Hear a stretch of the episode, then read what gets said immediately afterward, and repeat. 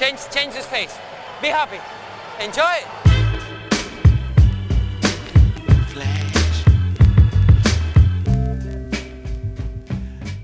Está começando mais um episódio do podcast Dentro do Garrafão, um podcast no qual a gente fala sobre tudo que está rolando no universo da NBA e agora no universo da Summer League da NBA. Meu nome é Matheus Manes e junto comigo está Lucas Patti. Fala aí, Matheus.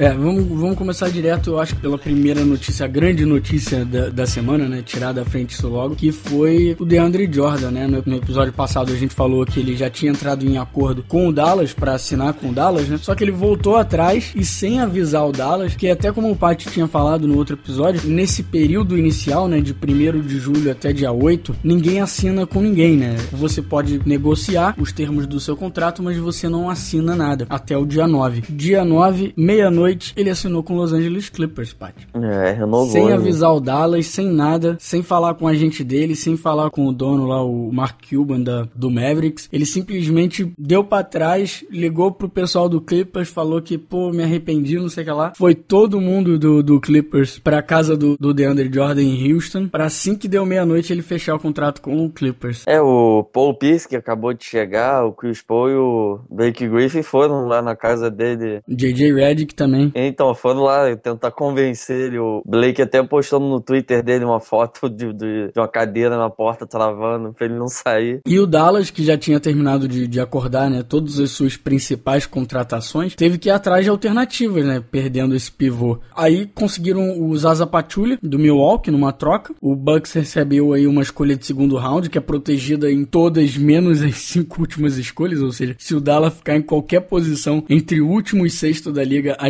escolha ainda fica com o Dallas, ou seja, praticamente nada, né? É, é mais para liberar salário pro Bucks mesmo, que sabia até com, com a entrada do Greg Monroe que o Pachulia não ia jogar tanto, né? Mas Pachulia não é DeAndre Jordan, né? Nem, nem passa nem perto.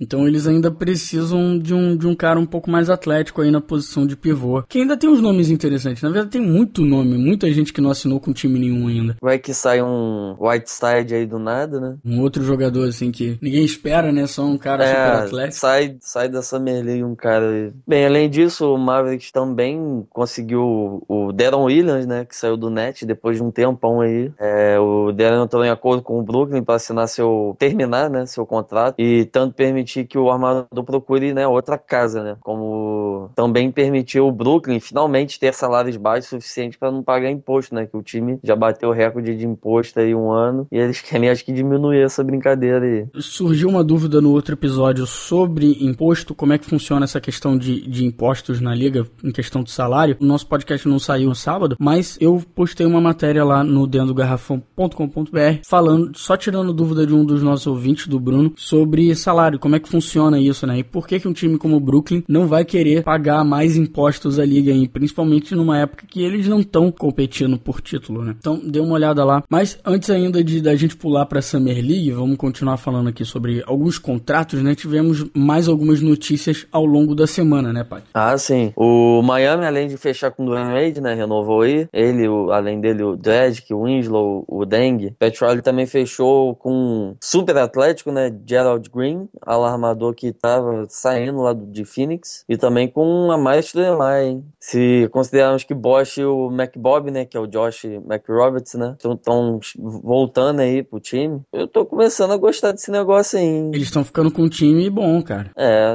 não tem um Lebron lá que carrega, mas vai ter um time aí que dá um suporte legal. Vai ter banco, né? É um é, time realmente é. com banco já. Desde, dessa vez vai ter. Você vê que tem o Gerald Green vindo atrás do, do Dwayne Wade, já tem o Winslow vindo atrás do, do Deng, ou o contrário, né? Deng vindo atrás do Winslow. Vamos ver como que o Winslow vai, vai traduzir seu jogo, né, pra NBA. Tem o Amari aí atrás do, do, do Bosch e do Whiteside, junto com o Mac Bob. Tem time, cara. Tem. Tem time. Agora, realmente, eu acredito que eles não vão ter dificuldade para brigar realmente por uma vaga nos playoffs, como foi no ano passado, né? Que ficaram de fora. Acho difícil acontecer de novo, a não ser que, de novo, a gente veja, veja alguns dos principais jogadores saindo machucados, né? Tirando isso, é um time. É um time bom. Bem, esse ano aí a gente vai ter mais um brasileiro garantido aí na NBA, que é o Raulzinho, que tinha sido escolhido no draft, acho que 2013, 2014, lá pelo Utah e foi trocado. Não, pelo Utah não, pelo Atlanta e foi trocado pro Utah, time que ele assinou agora por três anos, né? Vai ganhar aí 2,8 milhões, que é uns 9 milhões de reais mais ou menos, e que é um contrato muito bom pro Utah, né? É, porque é muito pouco, ainda mais a gente, tá, a gente falou tanto aqui de como o teto salarial vai subir, 2,8 milhões em, divididos em três anos, não é nada pro Jazz. É um, é um salário ridiculamente pequeno, assim, pro Jazz. E deve ter meio que aproveitado, né? Que, que, que assim, meio que assinou com um cara que tá entrando. Se ele já tivesse na liga, ele ia, eu acho que ele ia pedir muito mais, né?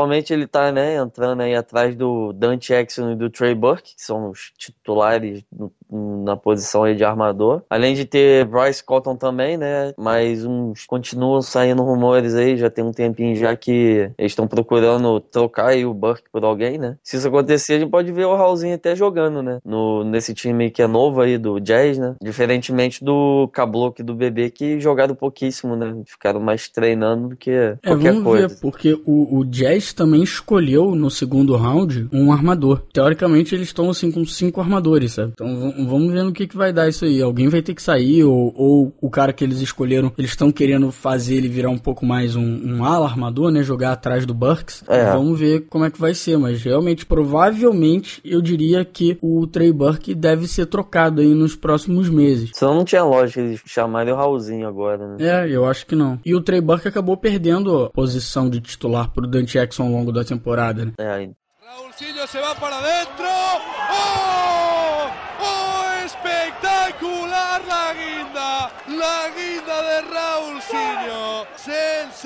Nacional. Bem, o Jeremy Lin, que foi alvo do Mavericks durante muito tempo, até acabou assinando agora com o Michael Jordan, né, no Charlotte Hornets. Ele tinha um contrato de quase 15 milhões com o Lakers, fechou agora bem menor, por 4 milhões em dois anos. É um contrato bem pequenininho também, um contrato molezinha pro Michael Jordan. E é um jogador bom, né?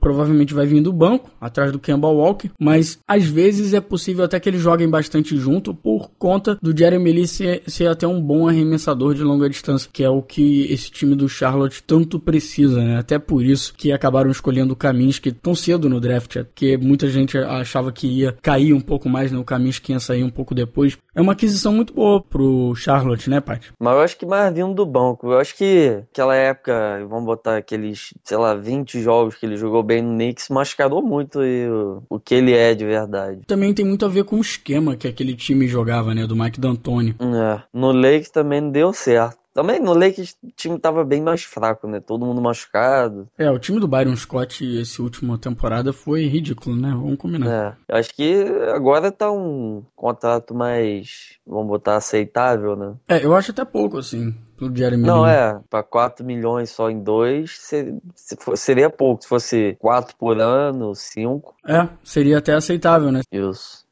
Bem, o Cavaliers assinou contratos aí com o Kevin Love, o LeBron James e o, o Iman Shumpert, mas também conseguiu agora o Mo Williams, Pat. Mo Williams voltando É. aí pro Cavs, armador veterano da liga, vai ser mais uma opção ofensiva vindo do banco, né, que na posição de armador que atualmente o Delavadova não é, é uma opção interessante aí pro, pro Cleveland Cavaliers, né, mas o Cleveland ainda não assinou com o Delavadova, J.R. Smith, nem o Tristan Thompson. Então as coisas estão estranhas por lá, essa questão do Tristan Thompson, vamos ver no que vai dar. Mas o Delavadova e o J.R. Smith, provavelmente você vai, vai esperar mais um pouquinho aí pra resolver essa, a situação deles, né? Mas a questão é que o Cavs, olha, tá passando, e não é por pouco não, mas tá passando muito do teto salarial, já ultrapassou ridiculamente o, o limiar ali de, de impostos e, e vai pagar caro pra liga pra manter esse time na próxima temporada. Estão querendo bater o recorde, né? Bater não, estão querendo esticar o recorde aí pra pro infinito e além, né? Porque acho que se assinar todo mundo do jeito que eles estão falando, dá, acho que vai a 120 milhões, né? O Brooklyn acho que foi a 100. Brooklyn foi tipo 90 e pouquinho. Foi quase 100. Acho que foi 92 ou 94, por aí. Pô. Bem, outra troca aí foi o David Lee foi trocado para o Boston Celtics, né? Mas os detalhes da troca ainda não não foi anunciado assim. É o Jerry Wallace parece ser um, né, um dos jogadores que o Gold State receberia em troca, né? É, mas eu acho que tem mais um jogador aí no meio da, da conversa, mas a troca não foi finalizada. E falando em troca, o Roy Hibbert também está a caminho do Los Angeles Lakers, em troca de uma escolha de segundo round. Também aquele mesmo esquema do Zaza Pachulia, é uma troca por É. nada, né? Um time que tá querendo se livrar de um jogador de salário um pouco mais alto. E o pivô defensivo aí do Pacers é uma peça que pode suprir as deficiências do Randall, Randall, né? A gente falou tanto do Randall nos últimos episódios. É um jogador com potencial ofensivo muito bom, mas é um jogador que peca muito do lado defensivo da quadra. E tendo um cara como o Roy Hibbert do lado dele, com certeza vai dar uma ajuda aí boa, né? Mas o Lakers, no geral, assim, não surpreendeu muito com as suas contratações, né? Durante essa free agents. Eles, além de conseguir o Hibbert, eles assinaram com o Lou Williams, sexto homem aí da temporada passada, e o Brandon Bass. Mas por enquanto, só isso aí. E só isso, por enquanto, Paty, eu acho né? que não, não é time que vai brigar por vaga no, no playoff no, no Oeste, não, cara. É, assim, dá é bem melhor, eu, eu acho, que o time do ano passado, né? Ah, sim, mas não quer dizer muito, porque o time do ano passado era uma é, bosta. Bem, com todo mundo inteiro aí seria o quê?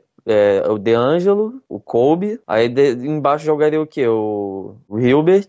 Hilbert com o Julius Randle. É. O cara que tava, o outro que era de pivô também, sem ser o Rio, é qual o nome do outro? Ed Davis? Não, o outro. Boozer? É, Boozer. Esse cara ainda joga lá? Não, o Boozer tá sem contrato. Então eu não acho que ele vai, então, pelo jeito, né? Se ele assinar, ele vai assinar por um contrato bem pequeno agora. O outro cara que eles têm é o Ryan Kelly. É, tem esse cara aí também. É, precisa de mais um cara aí pra dar uma moral maior, né? Eles precisavam de um 3, cara. Que eles têm o Anthony Brown, tem aquele Larry Nance Jr. e... Nick Young? É, e o, e o Swag P. Mas o Swag P é tipo sexto homem, tá ligado? É um time fraquinho ainda, velho. Vamos ver, né, às vezes. Bem, já o Knicks, é, finalmente parece começar, né, que vai ter um time para brigar lá no, no leste, pelo menos até, pelo menos até vamos botar, garantir um playoffzinho aí, né, pegar uma vaguinha. É, eles pegaram o Aaron Affalo, o Derek Williams, Robin Lopes, Kyle King, que são os novos caras aí que estão chegando, né, porque a Mudson de titular e sei lá, nem, nem ser o time direito do, do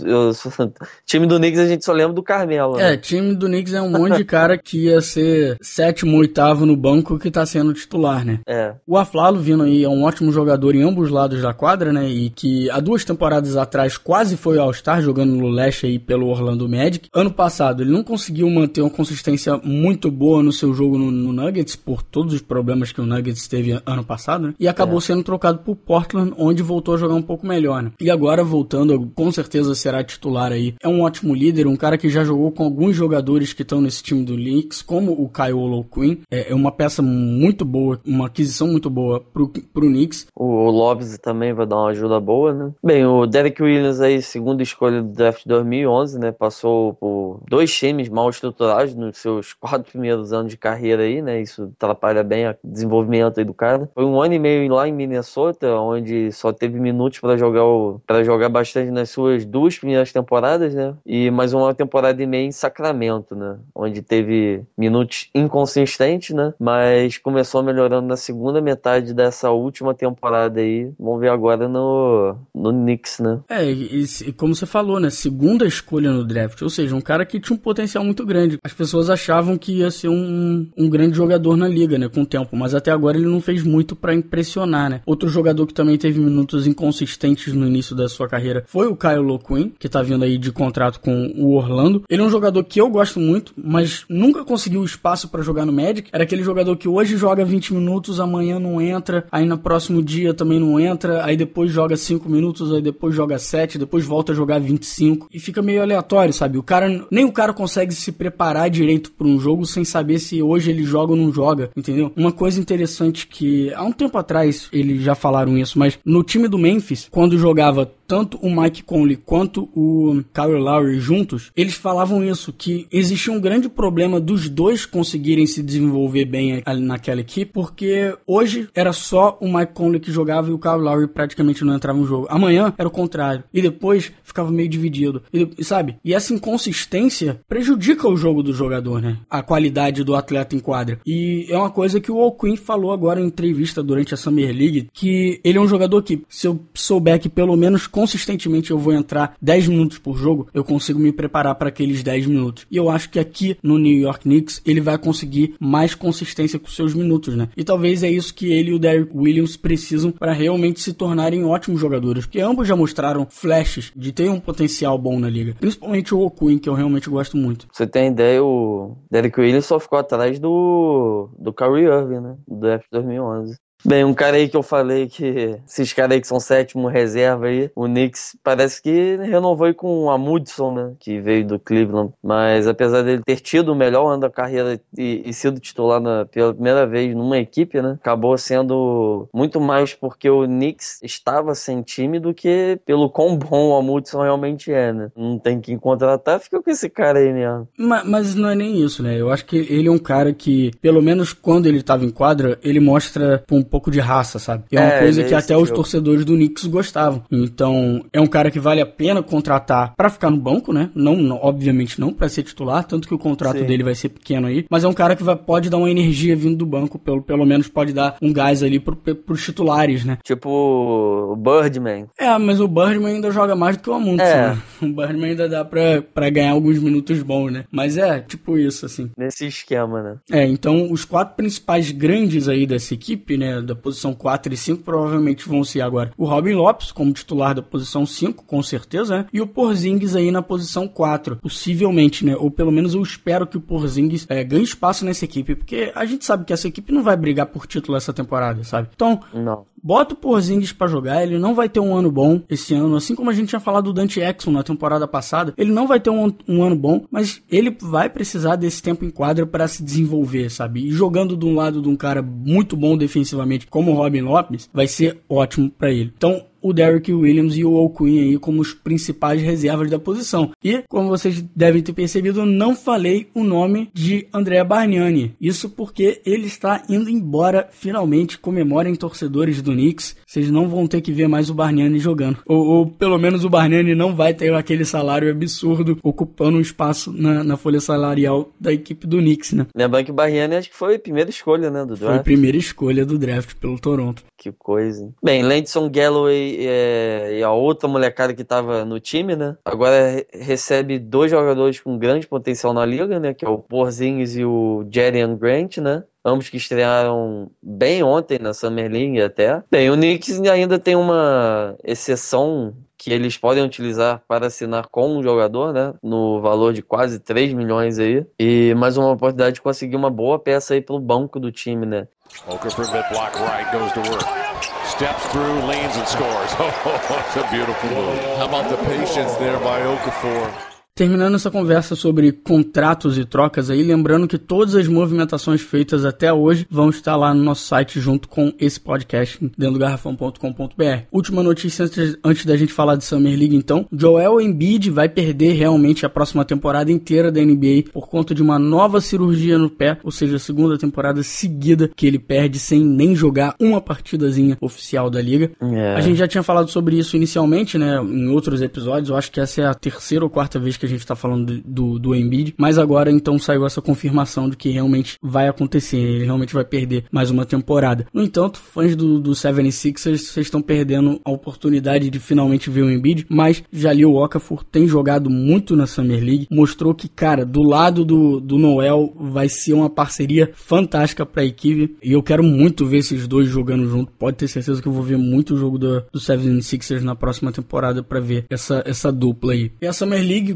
começou em Orlando no sábado passado. Também depois te- teve a Summer League de Utah. Mas agora, o principal evento do verão americano, que é a Summer League de Las Vegas, começou aí na sexta-feira. E a gente já viu logo de cara as duas primeiras escolhas do draft se enfrentando. Carl Anthony Towns e DeAngelo Russell estrearam como profissionais, já deixando os fãs das duas franquias animados, porque ambos jogaram muito bem, apesar de não ter tido grandes jogos ainda, né? Cada um, cada um jogou dois jogos até agora, duas partidas. Ambos mostraram os flashes do que eles vão poder ser na liga daqui pra frente, mas acabou que o Jordan Clarkson do lado do Lakers e o Zach Lavine do lado do Minnesota foram realmente os principais nomes das equipes, né? Dois aí, vamos dizer, entre aspas, veteranos da liga, dois É. que já já já estão acostumados a jogar no nível da NBA, né? Eu acho que isso faz muita diferença na Summer League. É, porque o cara tá lá mais pra ter ritmo, né? É, é porque são os caras novos que ainda não. Até jogaram bastante na segunda metade da temporada passada, mas ainda não, não, não são titulares de suas equipes fixas. Sixers, né? O Clarkson provavelmente deve começar, talvez um pouco como titular na próxima temporada, mas talvez não fique muito. Mas enfim, são dois caras que já estão acostumados com o ritmo da NBA, com as regras da NBA e tudo mais. O Towns e o Russell estão vindo diferente, né? Estão tendo que se acostumar é. com isso agora. Vão ver que o jogo é um pouco mais físico do que eles estavam acostumados e tudo mais, então... Vão ter que acostumar aí. Russell aí que em dois jogos fez média de 11 pontos, 6 rebotes, 4 assistências, 2 roubos de bola. Foi bem. É, e um negócio, né? O que ele mostrou nesses dois jogos foi uma visão de quadra realmente incrível, assim. E o Towns teve média de 10 pontos, 6 rebotes, 2 assistências e um toco uma coisa que me surpreendeu do Towns, que você tá falando, foi o passe. Ele recebendo o double team no, no canto da quadra, ele sabia se posicionar bem para encontrar o seu companheiro de equipe que estava livre. Isso me impressionou no, bastante, assim, no Towns, nesses dois jogos aí, dois primeiros jogos dele na Summer League. Outro que também tá jogando muito bem, falei antes aí, é o, o Jalil Okafor, pelo 76ers. Teve grandes jogos, mostrando realmente que o cara no post, no nível da NBA, vai ter muito sucesso. E como eu falei, espero muito muito ver ele ao lado do Noel aí, porque as coisas vão ser muito interessantes. É outro jogador que me impressionou pela a, a capacidade dele de passar no post, né? Mesmo com recebendo às vezes até triple team no post-up, ele sabe sair do triple team ou para mesmo no meio de três fazer seu ponto ou encontrar seus companheiros livres. Também é um cara que tá, tem jogado muito bem, tem mostrado muita coisa boa aí pro, pro Philadelphia. Quem jogou também foi o Randall, né? Fez 11 pontos aí, um rebotinho, voltando aí a jogar de fato. Bem, os brasileiros também entraram em quadra aí, o, o Caboclo e o Bebê, né? Foram titulares aí na, na vitória, boa vitória contra o Sacramento, né? De 90 a 68. Os dois foram titulares aí no jogo. O Caboclo jogou mais um cadinho, jogou meia hora praticamente. O Nogueira jogou quase 20. Aí o Caboclo fez 15 pontos, 5 rebotes, 3 roubos de bola. E o Nogueira fez aí 10 pontos, 5 rebotes, uma assistência e dois tocos nesse jogo aí, né? Mostrando aí o treino deles na, na temporada, de fato, né? Que eles não jogaram muito. Uma coisa que vale, vale lembrar, assim, para quem não tá acostumado a acompanhar a Summer League, a Summer League tem algumas regras diferentes da NBA, principalmente é, em tempo. O tempo de cada quarto é de 10 minutos, ao invés de 12. Obviamente você vê todo mundo, todos esses caras aí estão jogando muito menos menos do que um titular realmente jogaria na NBA. Até porque tem muita rotação para cada um dos times verem quem são essa molecada que tá entrando. Porque tem muito dos jogadores da Summer League que são jogadores sem time, são jogadores vindo da D-League, são jogadores vindo da Europa, vindo da, da Ásia, vindo do, do, da América do Sul, ou jogadores que não foram escolhidos no draft. Um time, sei lá, como 76ers, como Lakers e tudo mais, eles vão dar oportunidade para esses outros jogadores, né? Para tentar encontrar outros jogadores que tenham uma transição boa aí pro jogo da NBA. Você não vai ver ninguém jogando 40 minutos, 35 é. minutos e tudo mais. Até inclusive overtime, né, tempo extra, só tem dois tempos extras. O primeiro, tempo extra normal que dura, vai durar só dois minutos, ou seja, super encurtado também. E o segundo tempo extra é morte súbita. É tipo gol de ouro, tá ligado? Quem fizer a primeira sexta ganha. E teve, né? Teve um jogo aí que foi o a zero. Né? Teve, teve. É foi teve, Oklahoma com alguém, se não me engano. É, eu acho que foi na, na Summer League de. Não, essa Summer League teve. Eu sei, mas foi na Summer League do, de Orlando, ah, tá. entendeu? Não foi da de Las ah, tá. Vegas. Tá. É isso mesmo. E a Summer League de Orlando, inclusive, a gente viu alguns jogadores que foi a primeira que começou, né? A Summer League, vamos dizer, a menor das Summer Leagues. A gente viu o Aaron Gordon jogando muito bem. Aaron Gordon também, aquele cara, né? Que já tem um ano na NBA, então faz um pouco de diferença. A gente viu o Mario Rezonia jogando muito bem. Foi descansado em alguns Jogou, jogos, mas também estava jogando muito bem. Kaminsky. O Kaminsky, exatamente, o Kaminsky jogou muito bem. O Stanley Johnson e o Justin Winslow, os dois, os dois alas escolhidos aí na loteria. O Stanley Johnson pelo Detroit Pistons e o Justin Winslow pelo Miami Heat. O irmão do Stephen Curry jogou, né? Jogou e jogou bem, jogou, tem jogado bem. Eu acho que ele chegou a marcar 30 pontos, não foi? No jogo de quinta-feira? Quer dizer, sexta, eu acho. Aí, 30 pontos contra o Bucks. 9 de 17 arremessando. E de 3, que é o... 2 de o 7 de 3. Do... Foi razoável só. Mas marcando 30 pontos, 4 assistências para tá liderar esse time do New Orleans Pelicans aí vencendo o Milwaukee Bucks. Quer falar dos seus, dos seus calores, calor não, né? Dos seus jogadores aí do San Antonio. É, o San Antonio Spurs no jogo de ontem, até a gente falou aí, a gente falou um pouco mais do New York Knicks hoje. Ontem teve o primeiro jogo, o Porzingis jogou muito bem, tanto o Porzingis quanto o Jerry Grant. Vamos dizer, ótimas estreias profissionais do, dos dois calouros, mas eu vi o jogo realmente porque eu tava muito interessado na equipe do San Antonio Spurs, né? Porque eu já sabia que o San Antonio estava atrás do Jonathan Simmons e, obviamente, o nosso calor do outro ano, o Kyle Lenderson, ia jogar, né? Né? Novamente na Summer League. Kyle Anderson é um cara que é incrível, né? Um cara que todo mundo sabia que ele jogava muito bem, um cara talentoso, um cara que sabe basquete, mas porque o cara não é super atlético, todo mundo passou dele, todo mundo deixou ele, ele descer, cair no draft, e ele foi escolhido com a trigésima escolha do primeiro round. Foi um ótimo jogador na campanha do Spurs na temporada passada e agora na Summer League jogando muito bem. É um cara que realmente vai ter um futuro muito bom nessa equipe do San Antonio. E agora com certeza vai ter um papel maior na próxima temporada, depois que da gente ter perdido o Aaron Baines, o Bellinelli e, e outros nomes aí. Mas o que me surpreendeu na equipe do San Antonio Spurs, que veio da D-League, né? O Jonathan Simmons, uhum. um ala super atlético, ótimo defensivamente e que ataca o garrafão numa, numa uma vontade, cara. E passa a bola bem também, ele deu uns passes muito bons. É, realmente me impressionou muito o jogo do Jonathan Simmons, gostei muito de ver esse cara jogando e quero muito que o San Antonio assine realmente com ele, porque a gente tá precisando de um banco aí, é, principalmente na, na, posição 1 e 2, quer dizer, 2 e 3, né? É. Quero ver o Jonathan Simmons jogando pelo San Antonio ano que vem. Pô, San Antonio, os caras são muito bons, né? Porque é difícil você manter 20 anos um time no topo da parada. É, assim. não, tem, não tem time mais consistente do que o San Antonio aí nos últimos 15. É. Do 20 anos, é, quase, quase 20. Desde que o San Antonio foi desde que o Tim Duncan foi escolhido no draft. É, ficou um ano fora, né? Ou não? Nunca perdeu playoff na vida. É, aí depois ganhou cinco títulos daí no, nos anos.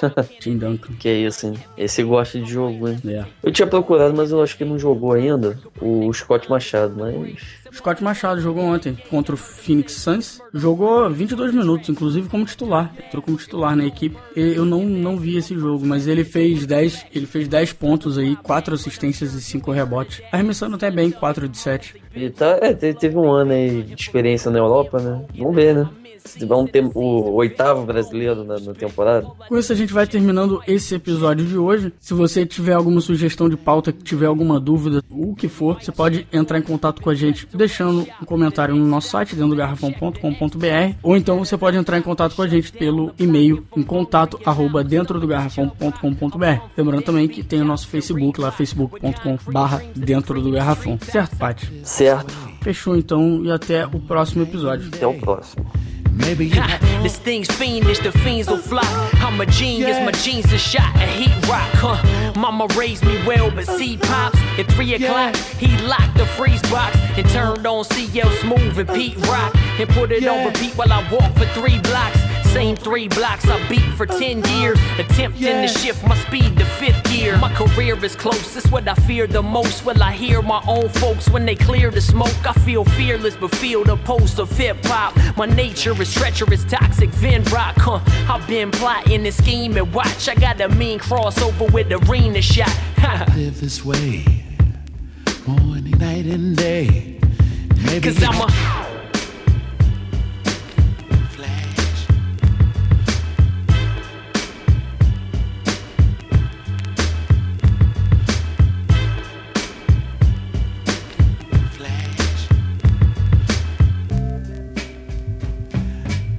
começando mais um episódio do podcast Dentro do Garrafão, podcast no qual a gente fala sobre tudo que está rolando no universo da NBA e agora no universo da Summer League da NBA. Meu nome é Matheus Manes e junto comigo está Lucas Patti. Fala aí, Matheus. Se o universo é, é, é realmente é um universo, né? Cada hora aparece um troço novo pra gente falar.